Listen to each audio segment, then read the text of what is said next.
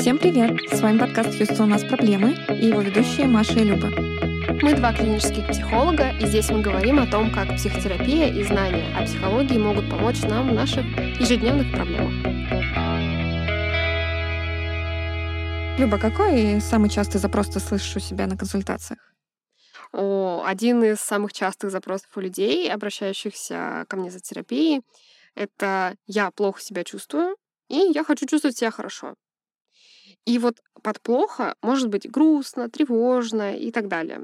Да не так важно, что это за чувство. Самое главное, что человеку нужно от него избавиться обычно.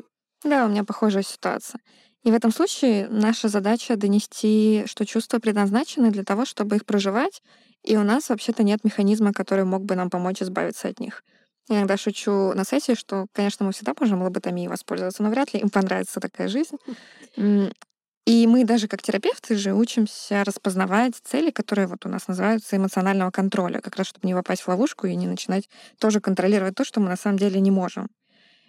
Кстати, вот опять же, когда мы распознаем эти цели, я тоже говорю клиентам о том, что это странно. Некоторые чувства мы не хотим испытывать, но часто ведь мы даже платим нормальные такие деньги за то, чтобы почувствовать какие-то эмоции.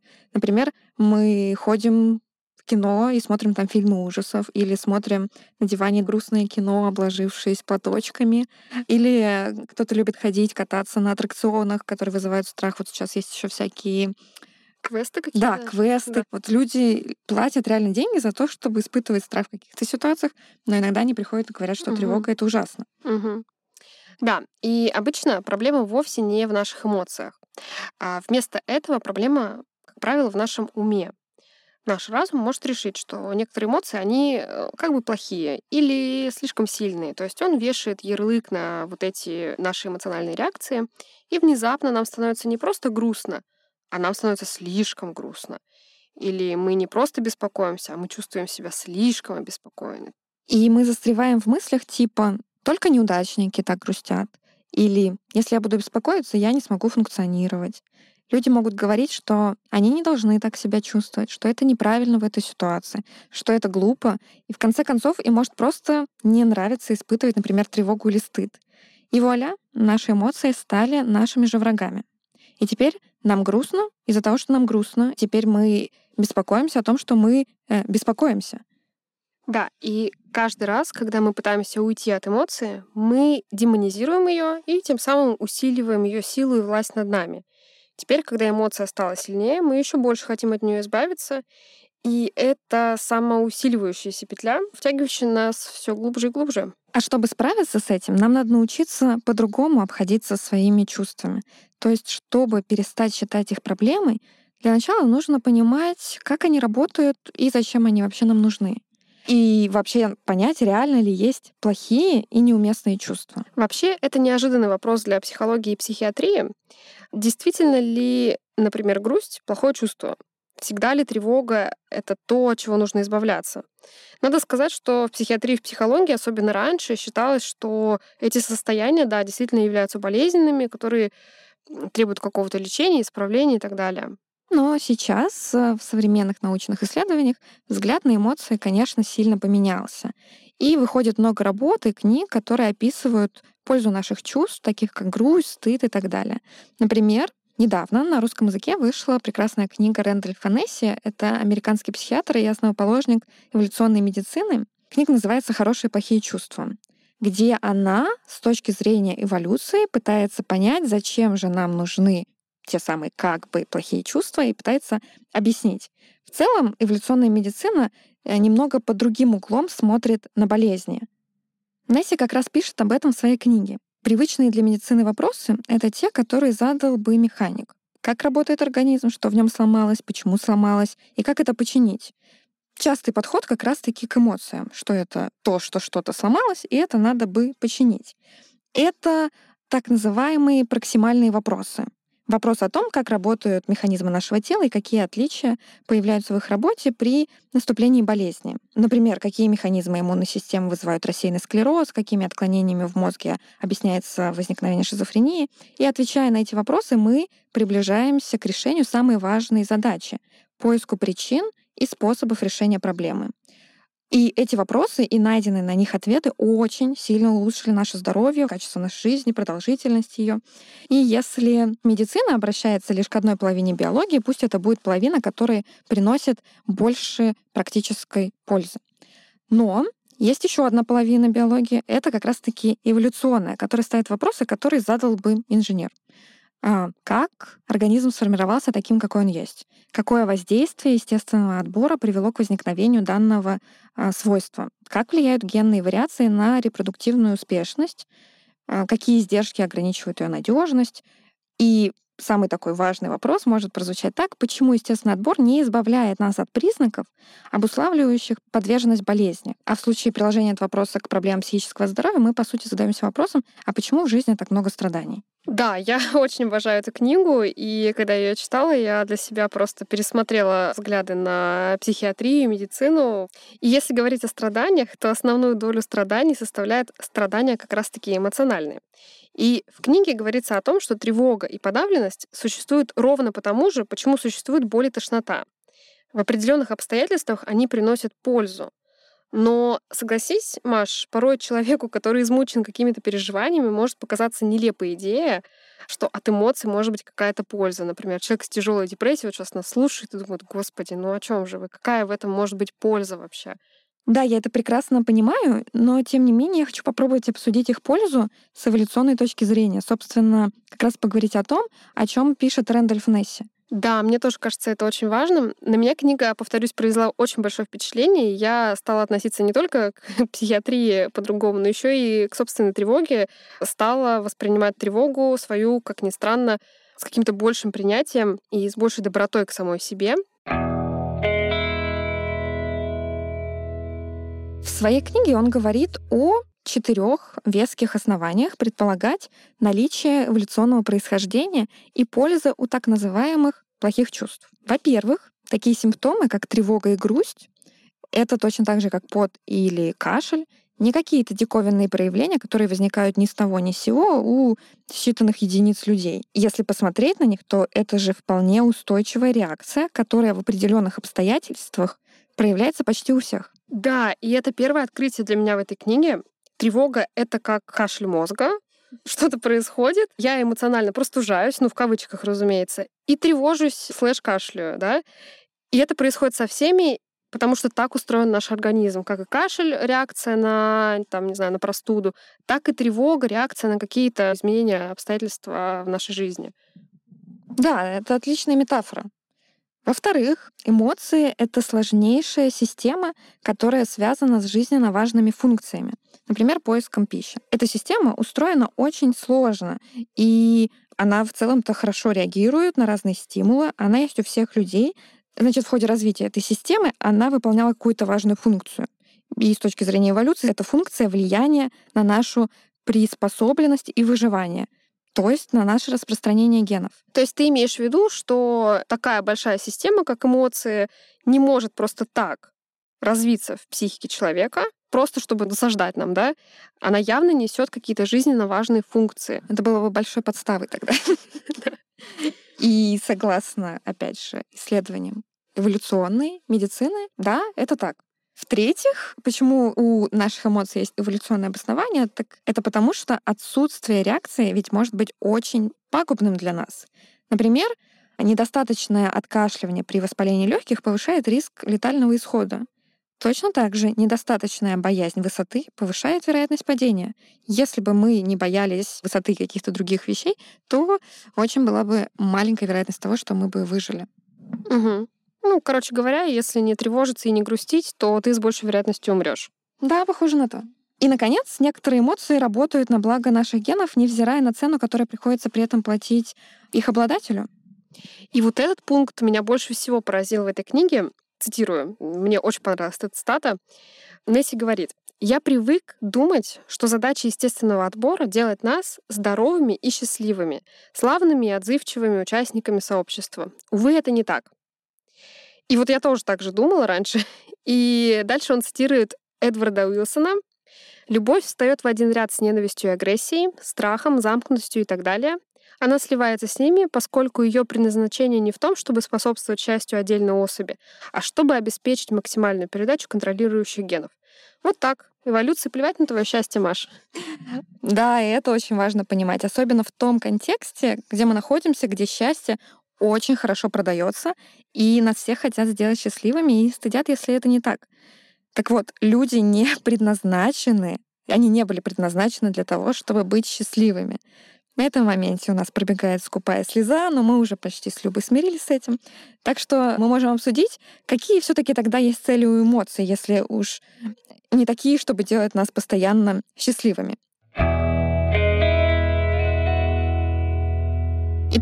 Целом выделяют сейчас три такие основные цели у эмоций. Первое, конечно же, это выживание. Эмоции помогают нам принимать решения, которые важны для нашего выживания. Они помогают нам принимать быстрые решения, не тратя много времени на размышления. Например, если бы вышли по дороге и увидели несущийся на вас по встречной полосе автобус и стали бы размышлять, насколько вероятно, что сейчас вас собьет, может, вы успеете, не успеете и так далее, прежде чем отойти в сторону, автобус бы уже давно вас сбил. Или, например, если ты услышал шорох в кустах, э, встревожился и убежал, тревога помогла тебе подскочить и, не думая, сразу же убежать. Но тут могут возразить. Ну, человек же может зря потратить энергию. Не всегда в кустах лев, иногда это просто ветер. И дело в том, что цена за ложный срыв для тревожного человека будет, ну, 100-200 калорий, да? А цена за не срыв и долгое анализирование этого шороха может быть 100 тысяч калорий. Именно столько получит лев, когда сожрет вас. И мне очень нравится, что в этой книге как раз дальше Несси приводит не только вот такие примеры там со львами, ну, про разных там древних людей, но и примеры, которые очень хорошо показывают нашу современную жизнь в нашем современном обществе. В общем, очень классная книга, меня она просто перевернула мир, можно сказать. Вторая функция наших эмоций — это мотивация. Эмоции мотивируют наши действия. Вообще, если представить, если бы мы ничего не чувствовали, то что бы мы тогда делали? Первый ответ приходит ничего, я бы ничего не делала. Бывают моменты апатии, когда мне ничего не хочется, я ничего не Слушай, делаю. да, я бы, наверное, тоже лежала, просто лежала. Да, так вот, эмоции мотивируют наши действия. Они готовят нас к действию, и у каждой эмоции своя уникальная функция мотивировать нас на то поведение, которое обеспечивает наше так скажем, выживания. Например, страх подготавливает нас к тому, чтобы избежать угрозы. Гнев помогает защитить нас от вреда, а чувство удовольствия при общении помогает нам быть вместе с другими. Следующая функция — это коммуникация. Эмоции сообщают другим о нашем внутреннем состоянии и предупреждают о намерениях. И мне кажется, это архиважная функция эмоций, потому что выживание нашего вида зависело от сигнального сообщения с другими членами сообщества как раз с целью формирования племен для борьбы с врагами, с хищниками и обмена ценными ресурсами, совместной работы. Ну, короче говоря, мы очень социальные существа, и в одиночку мы очень плохо выживаем. А тебе не кажется, что в жизни наступает такой момент, когда тебе становится все безразлично? Не думаю. Мы обусловлены эволюцией быть частью группы. А знаешь что? Я раньше был фанатом теории эволюции, но с тех пор я эволюционировал и считаю, что это полная туфта. У нас больше лицевых мышц, чем у любого другого вида позвоночных, и мы способны показывать огромное количество различных выражений лица. Выражения лица как раз сообщают о наших намерениях. Например, человек сердится, и сердитое выражение лица сигнализирует другому человеку, что он нарушил его границы. И человек, который схмурился, ему нет необходимости там вставать, не знаю, кричать, бить. То есть не нужно тратить ресурсы. Он просто сдвинул там брови, и все. И это уже сигнал. Это очень экономно, на мой взгляд. Маш, давай поговорим о таких самых напрягающих чувствах, как грусть, стыд, тревога и, собственно, чем они могут нам быть полезны. Ну, давай начнем с тревоги. Тем более, что тревожные расстройства, я смотрела статистику, я сейчас не помню точные цифры, типа больше 280 миллионов людей страдают от тревожных расстройств. И это мы говорим про диагностированную статистику. То есть да. это люди, которые уже обратились за помощью. А если посмотреть в целом, кому как бы тревога досаждает, то, я думаю, этих людей будет и намного больше. И мы будем говорить о том, какую все-таки задачу несет в этом случае тревога. Так вот, тревога — это сигнальная система, которая готовит организм человека к борьбе или бегству, или поиску ресурсов для выживания. Если вы наши постоянные слушатели, за что вам большое спасибо, то вы уже много раз, я думаю, слышали от нас об этом, что функция тревога защищает нас. Она помогает нам выживать тем, что она говорит, сообщает нам об угрозах. Но будет правомерным вопрос, а какого же она так часто бывает не к месту. Так вот, мне очень понравилось, как Несси в этой книге объясняет и иллюстрирует вот эту чрезмерную реакцию с помощью принципа пожарной сигнализации. Как мы уже говорили на примере про быть съеденным львом и тысячу калорий, системы, регулирующие защитные реакции, будут срабатывать до тех пор, пока преимущества от этой реакции превышают издержки, даже если это чревато ложными тревогами. Издержки этих реакций гораздо меньше несут преимуществ в виде спасения от угрозы. Так что в случае реальной или мнимой опасности данная реакция ценой небольшого неудобства гарантирует защиту от гораздо более серьезного ущерба. Именно поэтому мы ведь терпим все вот эти ложные учебные пожарные сигнализации, как раз для того, чтобы в случае реальной мы все вышли. И если посмотреть, взять какой-то конкретный клинический пример, то панические атаки как раз могут быть примером вот такой вот пожарной сигнализации. Тут важно прояснить, что сами симптомы паники, вот это чувство, играет нам на руку, когда нам нужно спасаться от смертельной опасности. А вот панические атаки могут быть ложной тревогой, такой же, как срабатывание пожарной сигнализации на дым от э, подгоревших гренок. Окей, с тревогой разобрались. Что насчет грусти? Казалось бы, что полезного в том, чтобы лежать на диване и плакать? И Несси рассуждает на эту тему и приводит пример эксперимента Джона Прайса. Мне очень понравился угу. этот э, человек, его эксперименты, наблюдения точнее. Он наблюдал за курами и их драками и поведением кур после драк. И он обнаружил, что после схватки за статус проигравшая курица уходит в сторонку и сидит ниже травы тише воды. Ест мало и вообще не очень активная. Собственно, то, что происходит с людьми при депрессии, при унынии и так далее. И он назвал это поведение так называемой вынужденной капитуляцией, когда после схватки курица отстраняется и дело в том, что если бы у курицы не было механизмов, которые бы заставили ее сдаться и отстраниться, и я повторюсь, именно так мы делаем, когда мы впадаем в уныние и депрессию, то она бы рисковала своей жизнью в борьбе за этот статус. То есть другая курица, ну, она вряд ли захочет просто так отдавать статус какой-то амбициозной курице и просто заклюет ее. И, соответственно, все напористые курицы померли в этой схватке и передали гены только те, кто мог вовремя сдаться и отстраниться. И получается, что вот эта внутривидовая конкуренция за статус, которая есть и у людей, разумеется, причем в огромном количестве, может вызвать депрессивный паттерн, смысл которого внушить себе, что вы ни на что не способны и должны сидеть тихо, так как продолжать борьбу опасно для жизни. И грусть как раз является этим механизмом, который позволяет вот сдаться, так сказать. Наш мозг знает про эту опасность и выдает эту грусть, уныние и подавленность. Сиди в уголке, целее будешь. В данном контексте Депрессия — это как раз социальная стратегия самоуничижения, которая позволяет уберечься от нападок более сильных сородичей, но ценой развития депрессивных симптомов.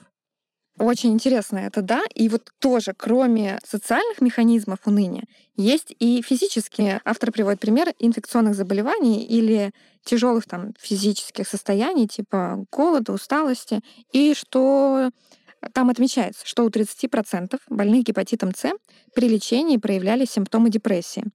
И это основание полагать, что некоторые симптомы депрессии помогают в борьбе с инфекцией. Но важно подчеркнуть, что это такая гипотеза, это не до конца изученный механизм. Но мне кажется, интересно подумать над этим. Да, он там как раз описывает э, различные механизмы, связанные с экономией энергии и так далее. Ну вот есть ряд заболеваний, там еще, кажется, какие-то аутоиммунные заболевания, когда люди э, испытывают какие-то симптомы депрессии в процессе этих заболеваний. И еще один аргумент за грусть — это размышления Несси об оптимизме. Он тоже там очень много экспериментов описывает на этот счет. Мне очень понравилось его описание эффекта Конкорда. Эффект заключается в том, что человек с высоким уровнем оптимизма, он склонен продолжать вкладываться в безуспешное мероприятие. Если короткая справка, то Конкорд это был такой французский проект самолетов, когда они поставили очень амбициозную задачу о том, что они сделают супер сверхзвуковой какой-то самолет, который будет перелетать через океан за 2-3 часа. Очень амбициозная задача. Да. И они вложили в это очень много сил, времени, усилий. Но, конечно же, ничего не выйдет. Кстати, у аэропорта Шарля де Голля стоит последний Конкорд. Ну, может, не последний, mm. а какой-то из них. И они вложили в итоге туда столько денег, что в конечном итоге это скорее был очень-очень-очень дорогой аттракцион, чем э, на самом деле реальное средство передвижения.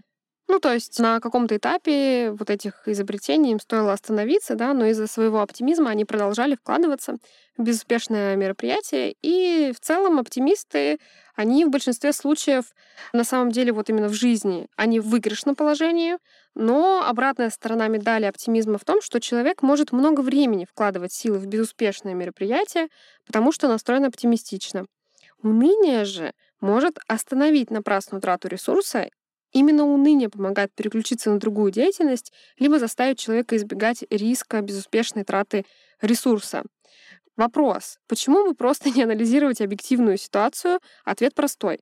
По аналогии с болью, когда мы обжигаемся, мы больше не трогаем раскаленную плиту, потому что событие с вот этой болью, оно прочно откладывается в памяти. А если нам просто кто-то скажет, не трогай плиту, еще что-то, если мы не почувствуем какого-то страха, то мы все равно это сделаем, скорее всего. Так и грусть работает с унынием. Они прочно отпечатывают в нашей памяти, что делать некоторые вещи эмоционально больно, поэтому стоит этого избегать и не тратить понапрасну ресурс. И да, в большинстве случаев из-за этого мы снижаем качество жизни свое, упускаем кучу возможностей и не развиваемся. Но, как вы помните, мозгу и генам все равно, что наше качество жизни будет от этого хуже. Главное — передача генов. Слушай, вот мне прямо сейчас полегчало, я тебя слушаю и думаю о том, что каждый раз, когда я буду лежать на диване и думать о бренности своего бытия, я в этот момент просто экономлю энергию от бессмысленных действий. Да, Посмотрим, да. как это повлияет на меня через N количество лет. Но мне нравится это объяснение, потому что мой мозг может мне говорить, вот, ты лежи, ой, там, короче, не буду вдаваться в это. В общем, такие эмоции, которые мы обычно не любим, тревогу и грусть, мы обсудили вроде бы. И на сладенькое у нас остался стыд. И мы уже много говорили вообще-то о том, что стыд помогает нам останавливать нежелательное поведение и оставаться частью группы. Вот. Как раз наши прошлые выпуски были про неловкие ситуации, и мы очень подробно рассказывали про то, как работает стыд. Я рекомендую вам сейчас послушать наш предыдущий выпуск про неловкость и про экспозицию. Как раз это метод терапии работы с чрезмерным стыдом. Это очень интересно. И в завершении я бы хотела сказать, напомнить о том, что мы сейчас в первую очередь говорим об эмоциях, чтобы прояснить что эмоции — это не проблема. Они очень важны и полезны нам сами по себе, и у них есть огромное количество жизненно важных функций. И нам важно учиться понимать распознавать, учиться справляться с гиперактивацией этих систем. То есть, простыми словами, учиться регулировать их и подружиться с ними. И мы очень рекомендуем вам для лучшего понимания того, как устроено эмоциональное расстройство, как устроены вообще эмоции, какая их задача, для того, чтобы лучше понимать, зачем они нам нужны, и все-таки, все-таки разобраться, есть ли хорошие и плохие чувства, ознакомиться с этой замечательной книгой. Мне кажется, это просто прекрасно, что Альпина опубликовала ее на русском языке. Это сейчас венец нашей библиотеки, ну, практически. И супер новость для наших слушателей. Альпина сделала промокод на скидку, который вы найдете в описании выпуска. Поэтому заказывайте, читайте и делитесь с нами своими соображениями. Нам всегда интересно читать. Как всегда, спасибо, что послушали нас.